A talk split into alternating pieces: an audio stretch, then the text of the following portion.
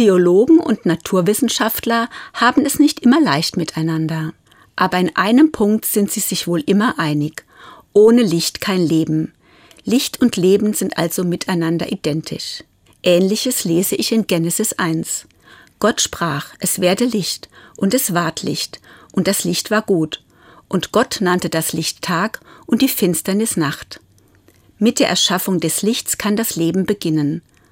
Und genauso geschieht es immer wieder aufs Neue, seit vielen Jahren. Wir brauchen beides. Licht, Dunkelheit, Tag, Nacht.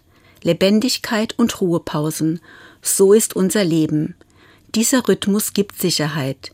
Wir wissen, die Finsternis dauert nicht ewig. Und das Licht leuchtet uns. Mascha Kaleko, eine meiner Lieblingsdichterinnen, schreibt in Sei klug und halte dich an Wunder. Ich tat die Augen auf und sah das Helle, mein Leid verklang wie ein gehauchtes Wort.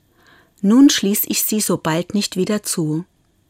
Wer so ein Licht erblickt hat, will es nicht mehr missen. Helligkeit, Wärme, Orientierung. Das brauchen wir Menschen zum Leben. Irgendwo auf der Skala zwischen Licht und Finsternis finde ich vielleicht auch einen Lichtaugenblick für meine Mitmenschen. Gerne möchte ich diesen weiterreichen. Das kann im Kleinen beginnen und dem anderen den Weg erhellen zum Beispiel durch ein Lächeln oder ein gutes Wort.